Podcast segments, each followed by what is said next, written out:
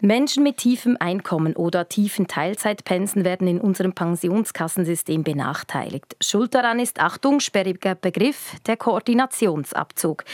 Dieser führt dazu, dass auf tieferen Einkommen zwar weniger Rentenabzüge gemacht werden, also mehr Lohn am Schluss auf dem Konto landet. Der Preis dafür ist allerdings ein tieferes Altersguthaben, weil weniger in die zweite Säule einbezahlt wird. Dieser Koordinationsabzug ist ein viel diskutierter Teil innerhalb der aktuellen BVG-Revision oder Pensionskassenrevision. Wie weiter mit dem Koordinationsabzug? Darüber diskutiere ich jetzt mit Maja Graf, Ständerätin der Grünen, und Damian Müller, Ständerat der FDP.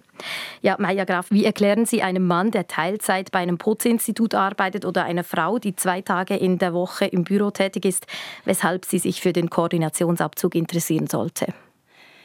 Diese Person, ob Frau oder Mann, es sind meistens Frauen, die zu kleinen Einkommen arbeiten heute oder eben in Teilzeitbeschäftigung sind oder Mehrfachbeschäftigungen.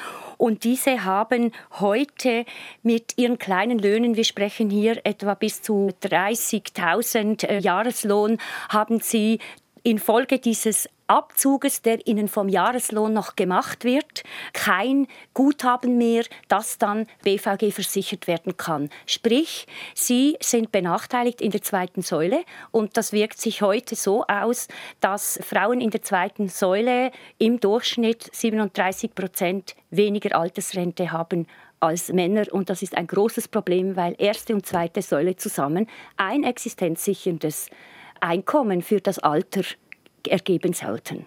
Damian Müller, ich habe vor dieser Sendung in meinem persönlichen Umfeld herumgefragt, wer weiß, was der Koordinationsabzug ist. Die Reaktion war häufig Schulterzucken. Können Sie sich erklären, wieso?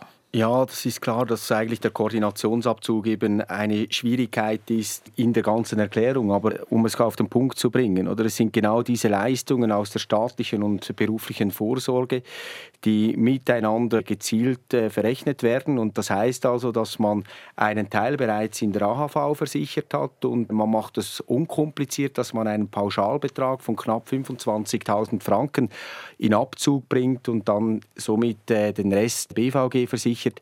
Und deshalb ist es eigentlich entscheidend, dass wir vor allem auch jetzt in dieser BVG-Revision das Rentenniveau halten können. Das ist klar, weil wir eben den Umwandlungssatz von 6,8 auf 6 Prozent herunternehmen, damit eben die tiefen Einkommen nicht alle in die Ergänzungsleistungen fallen. Wir sind schon mitten in der Diskussion. Ich versuche trotzdem noch einmal zusammenzufassen. Der Koordinationsabzug ist ein fixer Betrag, der von Löhnen mit einer Obergrenze von 85.000 Franken abgezogen wird. Die Idee dahinter ist, dass danach nur noch auf demjenigen Lohnbestandteil Pensionskassenbeiträge erhoben werden, der nicht schon AHV-pflichtig ist. Meier Graf, dass der Koordinationsabzug sinken muss, scheint breit abgestützt. Aber kurzfristig bleibt Ihnen so ja weniger Einkommen. Warum nehmen Sie das in Kauf? Ich würde gerne noch einmal auf die Verbesserung, die jetzt im Ständerat diskutiert wird, zurückkommen. Diese Verbesserung des Koordinationsabzuges ist eigentlich ein Systemwechsel zum Glück, weil eben, wie gesagt, heute kleinere Einkommen bis 50.000 prozentual viel schlechter versichert sind als große. Und mit einem neuen System, nämlich das 25 85 Prozent jedes AHV-pflichtigen Lohnes über einer Eintrittsschwelle, über eine gewisse, jetzt haben wir sie auf 17.000 festgelegt, dann versichert würde, wäre eine faire, eine ganz faire, neue und vor allem für kleine und mittlere Einkommen, für Teilzeitbeschäftigte Verbesserung. Und das fordern viele Politikerinnen seit über 30 Jahren und Frauenorganisationen vehement, weil es ist, man muss es eigentlich fast sagen, bis heute eine Bestrafung gewesen für quasi Frauenlöhne und neu auch natürlich für Teilzeitbeschäftigte. Und äh, das ist mal das erste Wichtige, das wir feststellen müssen. Und zu Ihrer Frage, natürlich, wenn mehr vom Lohn versichert wird, dann heißt das, der Arbeitgeber und die Arbeitnehmerin bezahlen je einen Lohnbestandteil in diese Altersgutschrift, die ja dann angespart wird die aber dann natürlich vorhanden ist, wenn es ins Rentenalter geht und dort auch verhindern soll, dass es weniger Altersarmut gibt. Damian Müller, Maya Graf hat es angesprochen, der sinkende Koordinationsabzug bewirkt, dass Arbeitgeber und Arbeitgeberinnen auch höhere Beiträge zahlen müssen. Ist das in Ihrem Sinn? Ja, es ist eigentlich in unserem Sinne. Die Thematik ist aber, dass wir im Ständerat nun zwei Modelle haben. Das eine Modell ist das, was äh, Frau Graf angesprochen hat, dass sie nun 15 Prozent eine Lösung will, ein Modellwechsel. Das heißt, 85 Prozent äh, des AHV-Lohns ist künftig versichert. Nur macht sie aus meiner Sicht eben hier die Rechnung ohne den Wirt. Weshalb? Wenn eine Frau die noch Kinder hatte und ein Einkommen dann generiert von 2000 Franken pro Monat, dann hat einfach diese Frau 80 Franken Abzug BVG pro Monat, nur damit sie dann am Schluss, wenn sie in Rente geht, nicht 300 Franken Rente hat, sondern 500 Franken Rente hat. Also Sie sehen, es wird viel mehr abgezogen bei einer berufstätigen Frau, die eigentlich dann eben arbeitet, um mehr zu verdienen. Da muss ich sagen, ich glaube nicht, dass dann die Frauen wirklich ihnen gedient ist, vor allem auch nicht äh, bei den Männern, die auch sich entscheiden, eine Teilzeitbeschäftigung zu machen. Deshalb ist klar mein Vorschlag gewesen, die Halbierung des Koordinationsabzugs auf 12.443 Franken zu machen. Das ist jetzt der erste richtige Schritt und dann in einer nächstfolgenden Variante, in einer nächstfolgenden Revision dann auch gezielt den Koordinationsabzug zu lancieren. Der Fakt ist einfach, und das darf man nicht außer Acht lassen, jemand muss es bezahlen. Und das, was jetzt mit dem Modell Graf auf dem Tisch liegt, heißt einfach, Gewerbe wird massiv mehr belastet, die Gastrobranche wird massiv belastet. Das wollen wir nicht, weil wir eine ausgewogene Lösung wollen. Und ich habe das schon immer, Frau Kollegin Graf auch gesagt. Wie wollen Sie schlussendlich eine Vorlage durch das Volk bringen, wenn die Gewerkschaften, wenn das Gewerbe, wenn die Gastrobranche dagegen antritt? Auf die Chancen an der Urne kommen wir später noch zu sprechen. Mich würde interessieren, Maja Graf Damian Müller bezweifelt, dass das den Frauen am Ende wirklich etwas nutzt, dieser sinkende Koordinationsabzug. Was sagen Sie dazu? Ja, also zuerst einmal ist es natürlich eine Behauptung, dass das äh, bekämpft wird, wenn, denn wenn das dieses Gewerbe rechnet, dann werden Sie sehen, dass es nur leicht höhere Beiträge sind von Arbeitnehmer und Arbeitgeberin oder Arbeitgeber. Und ich möchte hier äh, gerne ein Beispiel geben. Sie haben das erwähnt. 2000 Franken pro Monat nehmen wir ein Jahreseinkommen von 25.000 Franken, ein AHV-Lohn. Und das würde heute eine monatliche Rente von ungefähr ungefähr 100 Franken geben. Neu wäre es aber eine monatliche Rente von 500 Franken.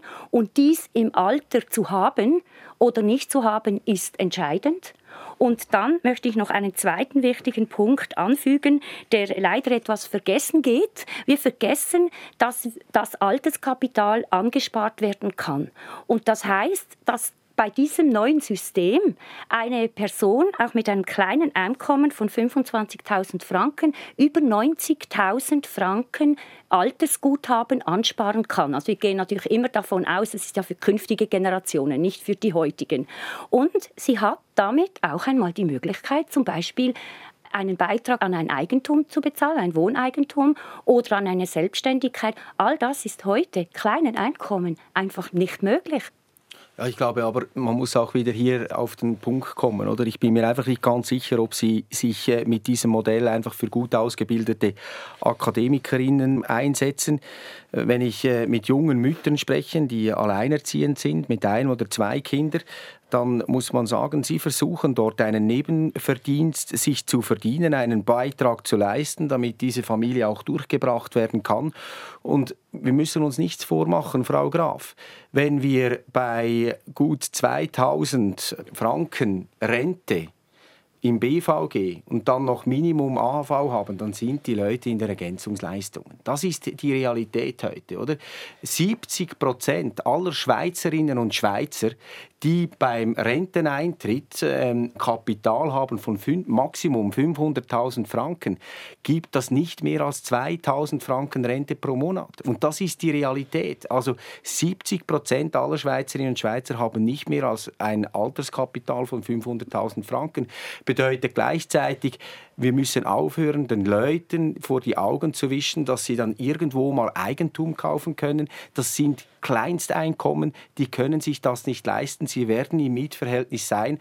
Und ich wehre mich dagegen, dass man diesen Leuten, diesen Frauen oder auch den Männern einfach Geld aus dem Sack zieht, das sie eigentlich im Moment brauchen. Deshalb, glaube ich, sind wir gut bedient, wenn wir den Koordinationsabzug jetzt in dieser Revision nicht im Modell umstellen, sondern ihn halbieren. Da haben wir einen wichtigen Schritt getan. Das ist das Politikum zur BVG-Revision, die heute im Ständerat diskutiert wird. Meine Gäste sind Maya Graf von den Grünen und Damian Müller von der FDP. Meier Graf, zum Schluss möchte ich noch mit Ihnen über die Chancen an der Urne reden. Damian Müller hat es angesprochen. Er hält die BVG-Revision nicht für genug frauenfreundlich, um an der Urne durchzukommen. Wie sehen Sie das? Also ich würde das dann die Frauenorganisationen und die Frauen selbst äh, entscheiden zu lassen. Sie haben sehr lange dafür gekämpft, dass wir jetzt diesen Systemwechsel weg von dieser ungerechten, von diesem ungerechten Koordinationsabzug, der sie bestraft hat, wenn sie arbeiten, wegkommen. Und ähm, ich bin sicher, äh, es, wir hatten auch äh, verschiedene Frauendachverbände, die uns geschrieben haben und gesagt haben, macht jetzt diesen Systemwechsel zu eben diesem anteilsmäßigen Koordinationsabzug. Das ist ein sehr gemäßigtes äh, Projekt. Es ist übrigens auch nicht so teuer, wie Sie es gesagt haben, weil die Leute sollen ja auch einen anständigen Lohn haben, können sie auch ein bisschen mehr Abzüge, aber es sind nicht 80 Franken mehr, es sind ausgerechnet vielleicht 20, 30 Franken plus gegenüber heute.